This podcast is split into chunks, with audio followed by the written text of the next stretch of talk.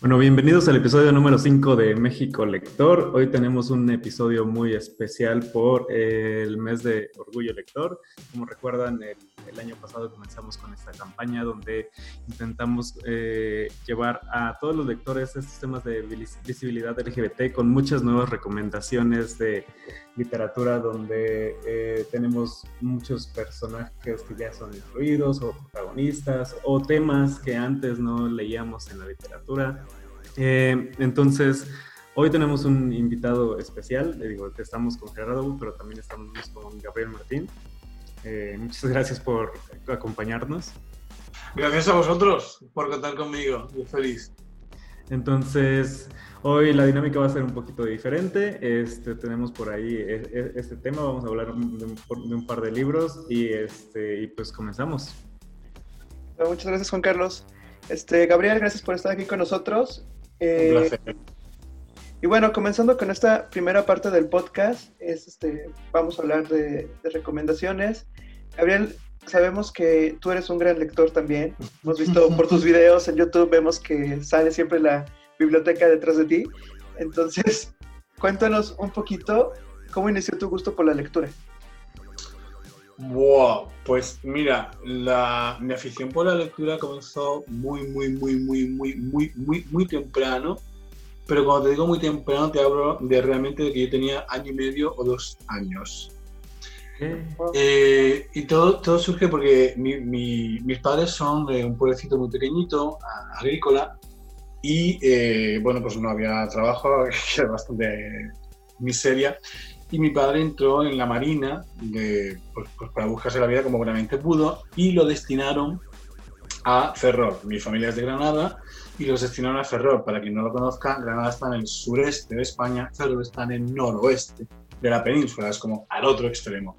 Entonces, mi madre, que cuando yo ya había nacido, mi hermana tardó tres años en nacer, después de mí, eh, tenía un niño, eh, que tenía año y medio, dos años, mi padre estaba todo el día navegando, ella no tenía ninguna familia, no tenía ningún tipo de red, no tenía con quién dejar el niño, hablamos de hace 48 años, no había guarderías y había que distraer a esa criatura de alguna forma mientras salía a hacer las compras o mientras que eh, estaba en la casa arreglando, pues haciendo las tareas de la casa y todo.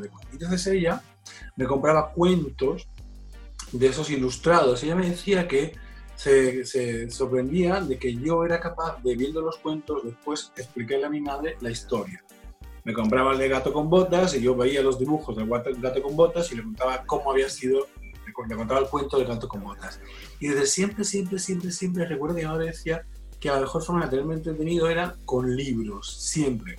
Cuentos, o sea, cómics, que aquí le llamamos tebeos, em, y, ahí, de ahí yo siempre he tenido muchísima, muchísima afición a la lectura, muchísima. desde muy, muy, muy, muy, muy pequeño, desde antes de saber leer, ya estaba aficionado a la lectura. Y cuando aprendí a leer, pues o sea, leía a todas horas, me encantaba. Oh, qué padre historia. Ahora, ya cuando comenzaste a leer, ¿cuál fue como tu libro favorito que recuerdas que ya te dio como este gusto más? Eh, por, eh, por, diferentes etapas, cuando yo era un adolescente hubo uno que me encantó, que fue Momo, de Michael Ende, por cómo ella hablaba de las relaciones humanas y lo importante que era conectar con el corazón de las personas y que el tiempo era muy curioso porque hablaba de los ladrones del tiempo. Y al fin y al cabo lo que estaban la, la metáfora que, que planteaba era tenemos una vida que nos está robando el tiempo, no tenemos tiempo para dedicárselo a quienes de verdad nos importa o aquello, a las cosas que de verdad nos importan. Y me, sorprendió mucho, me, pareció muy impactante precisamente esa reflexión. Y, ese, incluso mucho tiempo después, siempre he dicho que Momo ha sido uno de mis libros favoritos precisamente porque planteaba algo que aunque fuera supuestamente literatura adolescente, el mensaje era para los adultos. Es que estáis haciendo con vuestro tiempo, os lo están robando y no nos dais cuenta, ¿no? Y luego ha habido libros que me han marcado mucho. Yo recuerdo, por ejemplo, el existencialismo del, del, árbol de la ciencia, un libro de una novela de Pío Baloja, que era obligatoria en las lecturas del curso de preparación universitaria que hacemos al final del bachillerato.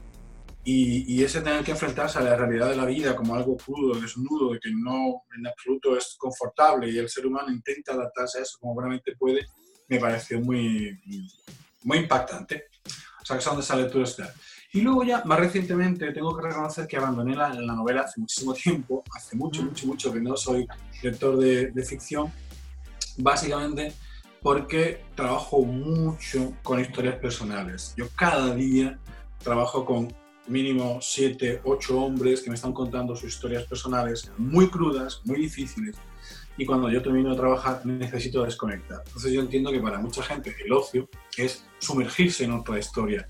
Pero es que para mí sumergirse en la historia de otra persona es lo que hago cada día 6, 7, 8 veces trabajando y yo necesito otra cosa para que mi cerebro desconecte de ese tipo de trabajo, ¿no? Yo recuerdo que estuve en el cine viendo Blackbird, dirigida por eh, eh, perdón, eh, dirigida por vuestro compatriota, y me pasé media película diagnosticando. Entonces juré que no volvería a dedicar mi ocio a algo que como película me pareció maravillosa.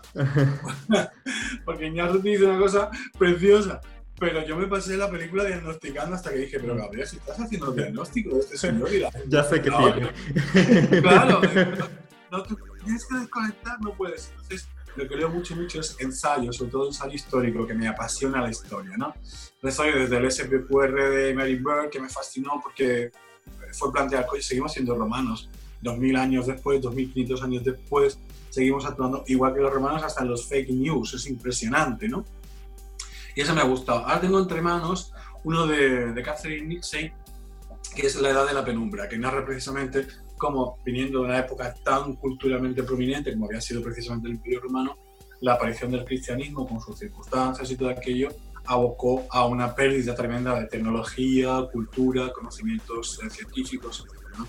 Y estoy muy en eso, me encanta la historia y me lleva a otro lugar que, que me distrae. Entonces, bueno, leo mucho, mucho, mucho, pero claro, relacionado también con mi profesión, ¿no?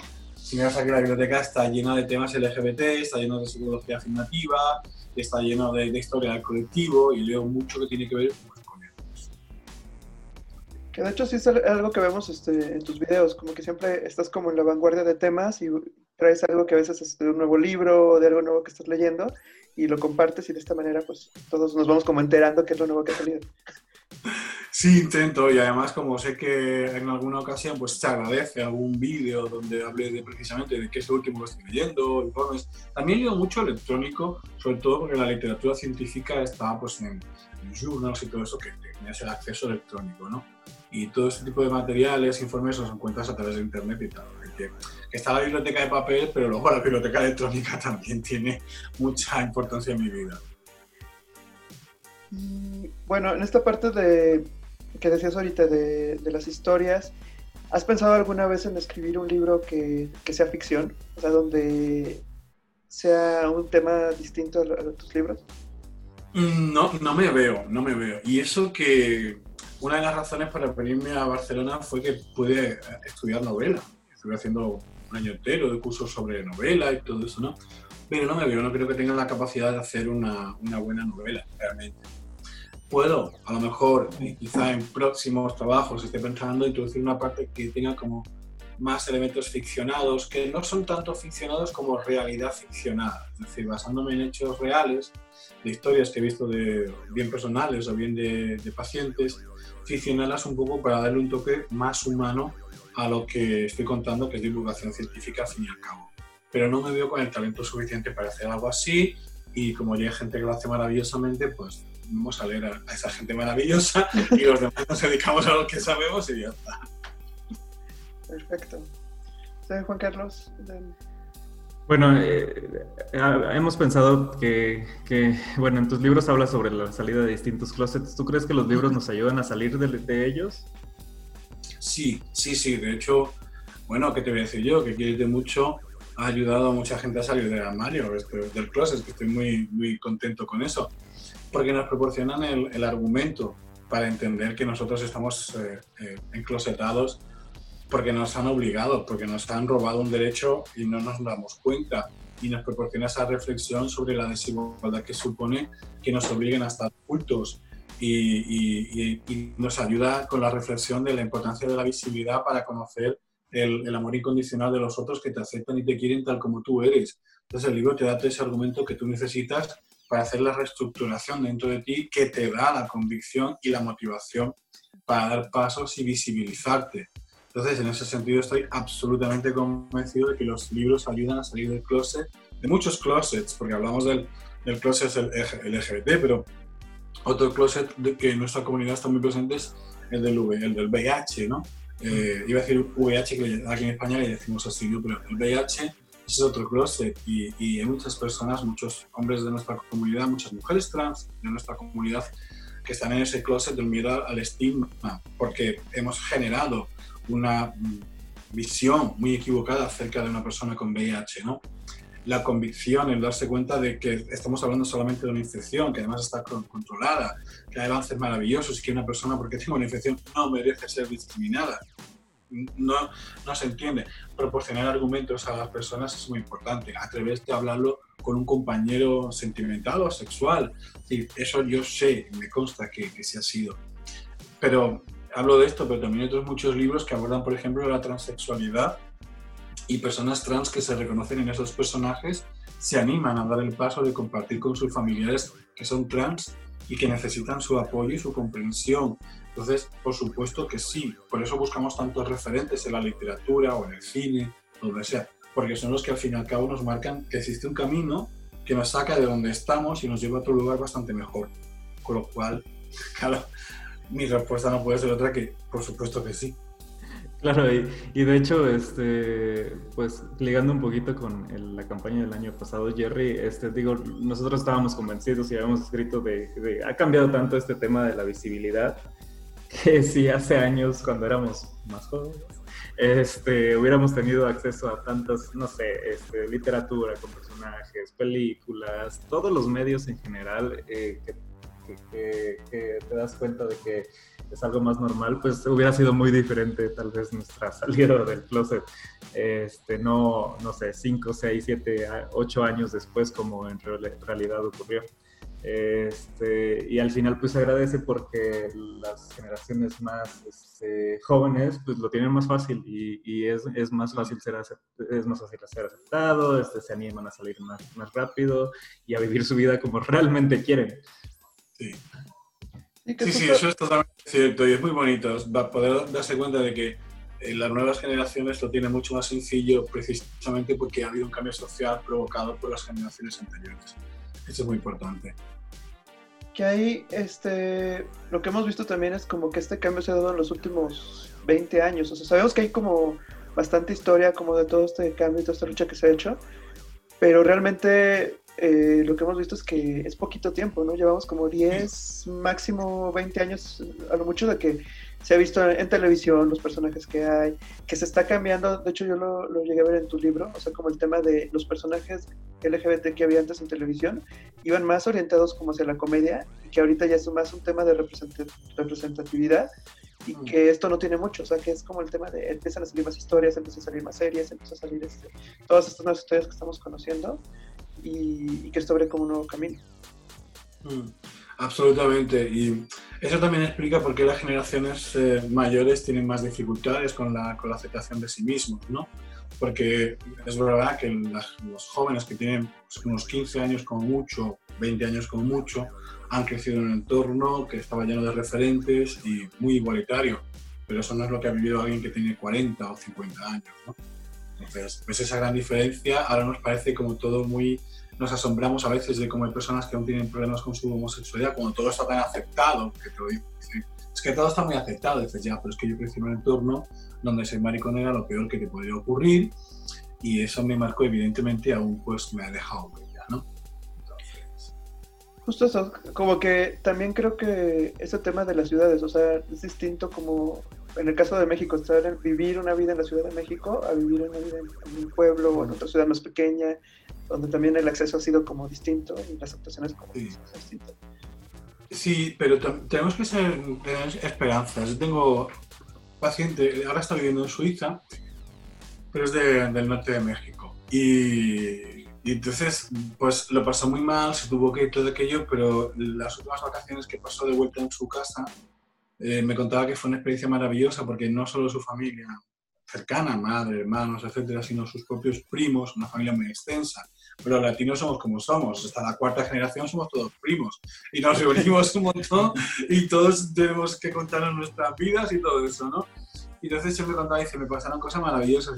mi primo que siempre va con el sombrero vaquero, no sé qué, tal y cual. Dice, ven, quiero que te lo pongas porque tal, no sé qué, me prestaba su ropa porque, porque yo te quiero mucho, primo, porque no sé cuántos, porque tú eres gay y estoy orgulloso de ti, no sé cuántos. fue como todo muy, muy, de repente como un choque cultural, porque ya está como muy europeizado, todo aquello, dice, pero volver a mis raíces y darme cuenta que mis raíces me acogían, me abrazaban, me querían, me, muy emocionante, imagínate, ¿no?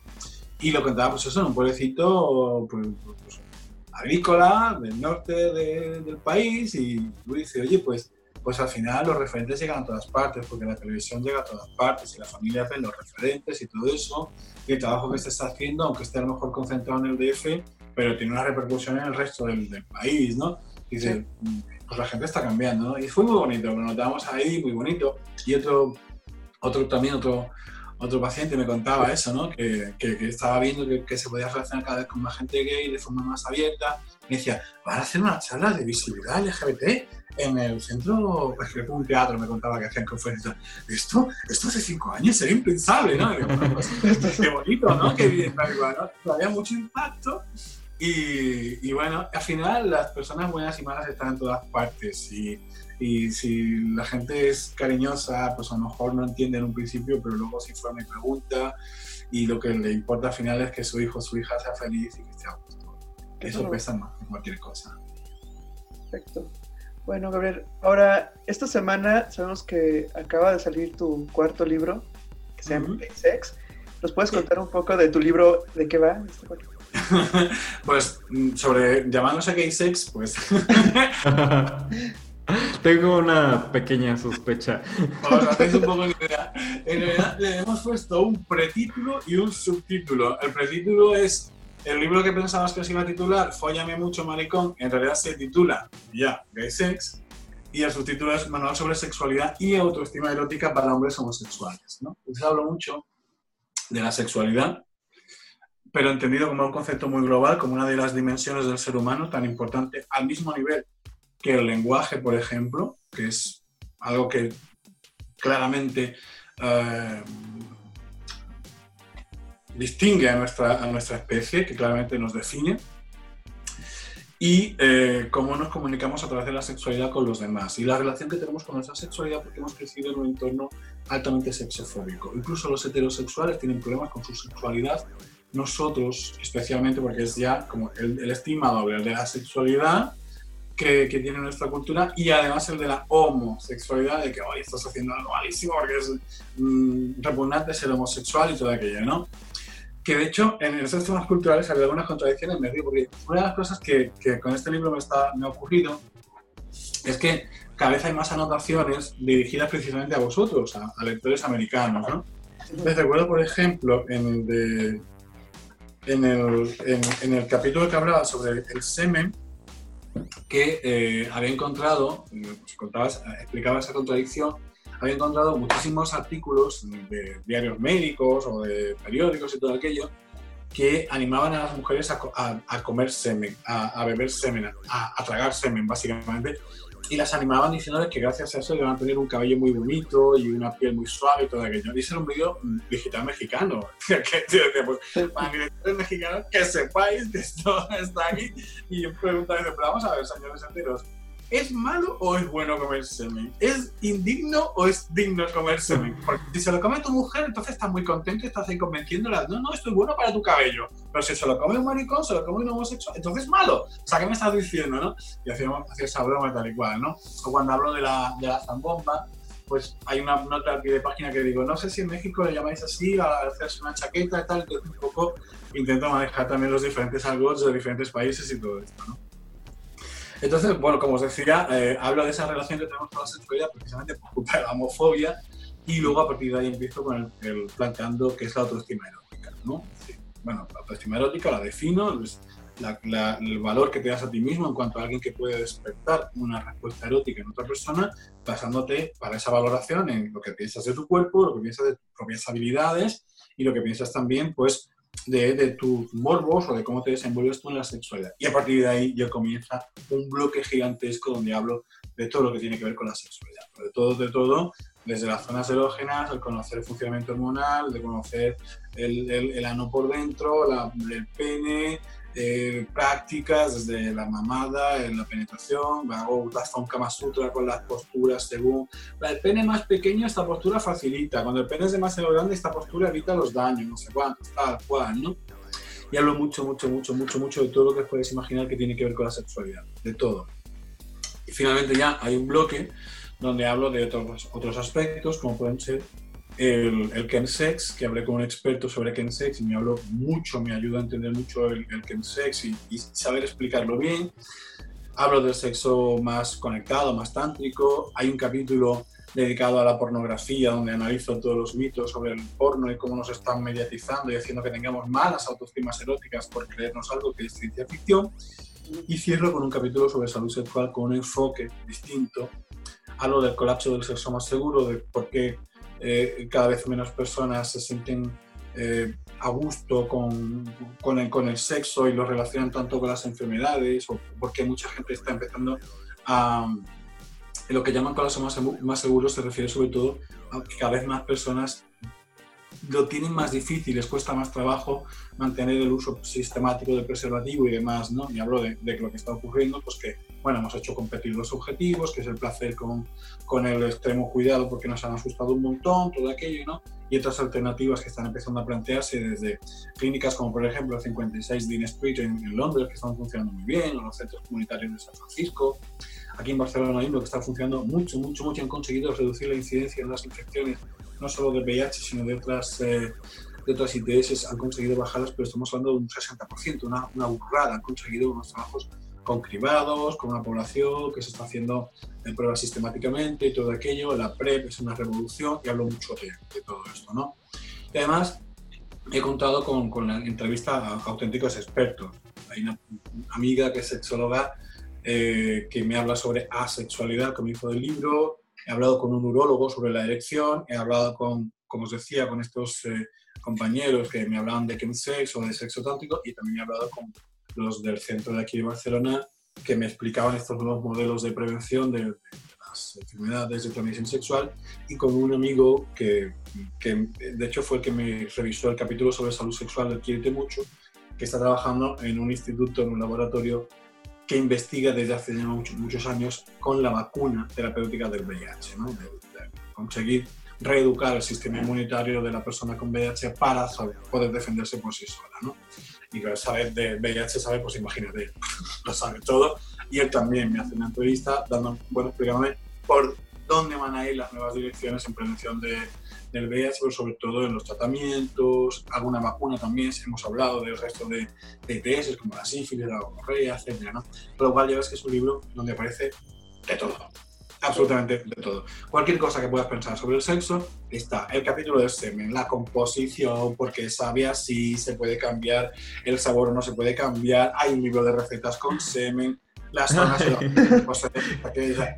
todo, todo, las fantasías eróticas, todo, todo, es que no he dejado nada, hasta el BDSM, todo, todo, todo, las saunas, todo, todo. Entonces, ¿para quiénes es este libro? Realmente es para todos. Sí, yo ahí me preguntaba, yo decía, mira, ese libro yo se lo he puesto a mano a mi sobrino que tiene 15 años, que de momento me dice, vamos, que sepamos. Él ha dicho que se entera porque le gusta una chica de su clase, estaba ahí saliendo con ella, tal y cual. De momento nos ha dicho esto, ¿no? Y en principio no es, no es target, ¿no? ¿no? Pero el capítulo de sexo, perdón, de porno, por ejemplo, me interesaba mucho que él no construyera la visión de su sexualidad en base a algo que va a encontrarse, porque se lo va a encontrar segurísimo en Internet, y que es toda una ficción. O sea, no quiero que él piense de sí mismo como amante o como hombre sexuado eh, a partir de lo que me está ofreciendo una mentira, que es una ficción cinematográfica, que es el porno, ¿no? Y que estuviera muy al tanto de todos esos fakes y que no construyera sus relaciones sexuales ni la relación con su sexualidad en base a esos fakes. Pero para cualquiera, de cualquier edad, en cualquier circunstancia, en cualquier algo hay para él en gay sex. Es lo que escucho con todos los temas. Sí, ahorita con lo, con lo, que nos estuviste platicando, sí vemos este, varios lectores, o sea, que inclusive, o sea, si no son gays, pues van a encontrar aquí información y para empezar a salir de tantos mitos que por ejemplo, ah, sí, sí, sí, de mucha aplicabilidad, los mitos sobre el tamaño, por ejemplo.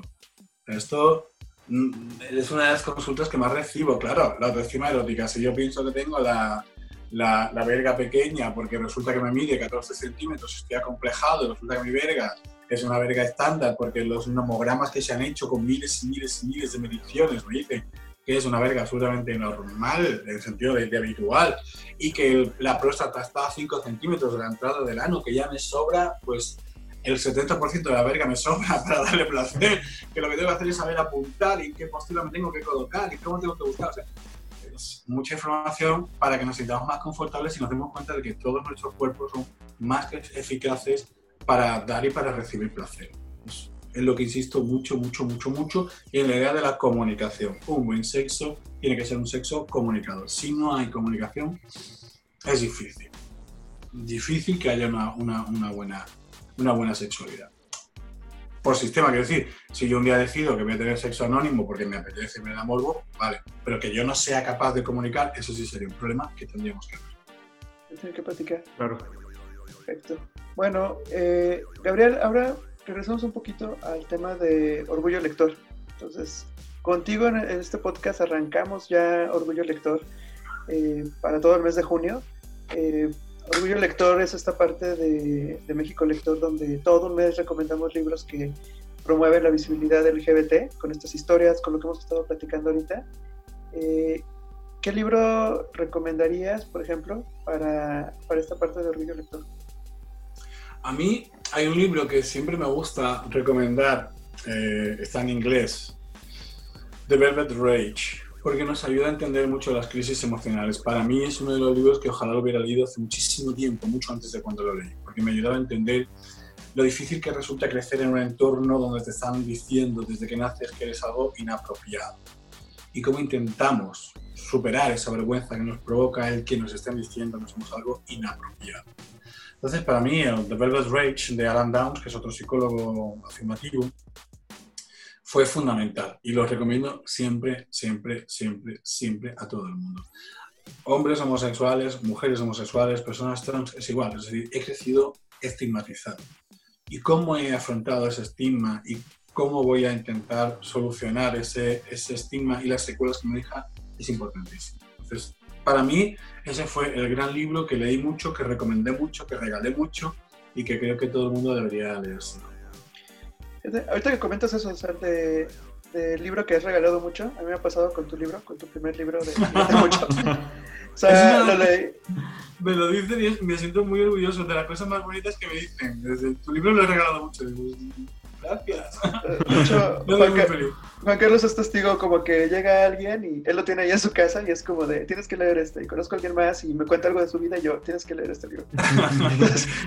Espera, así espérate.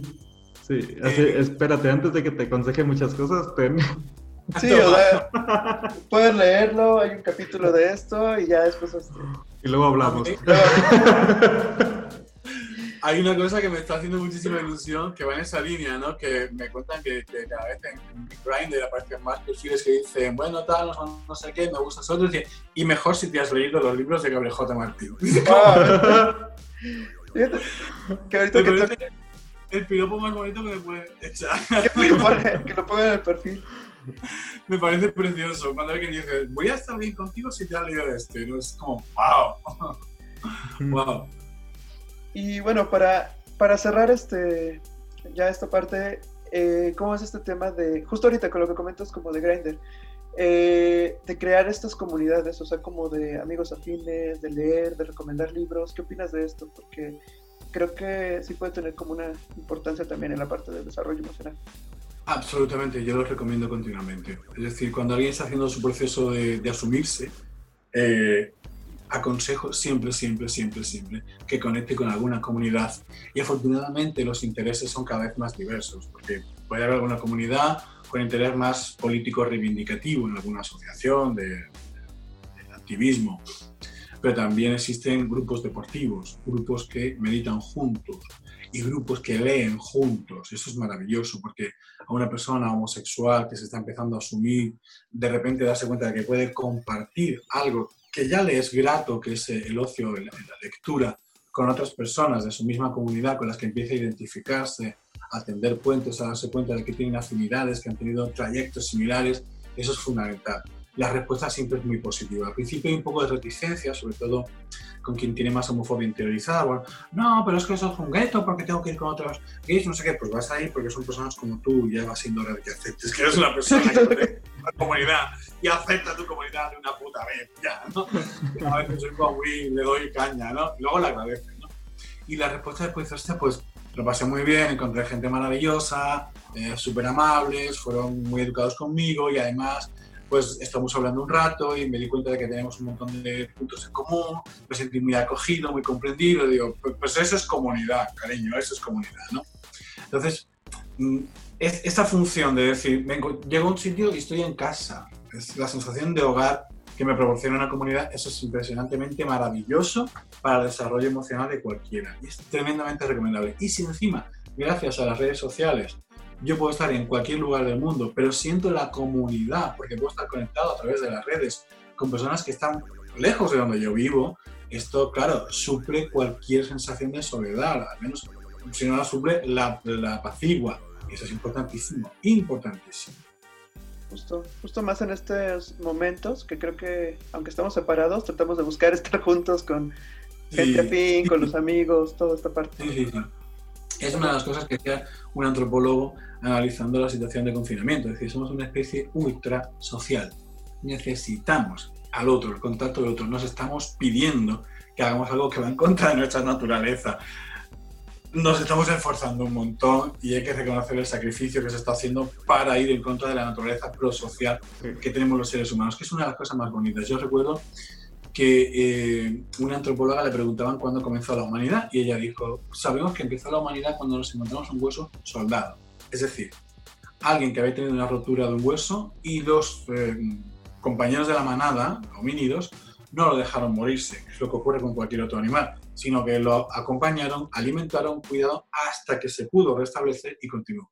Eso lo hacemos los seres humanos, ninguna otra especie. Entonces, ser prosociales es lo más bonito de nuestra naturaleza y es bueno que lo reivindiquemos. Sí. Oye, eh, Gabriel, por último, queremos este, agradecerte muchísimo porque el año pasado, cuando México Lector estaba comenzando y se nos ocurrió esta eh, idea de Orgullo Lector, fuiste tú uno de los primeros que nos apoyó.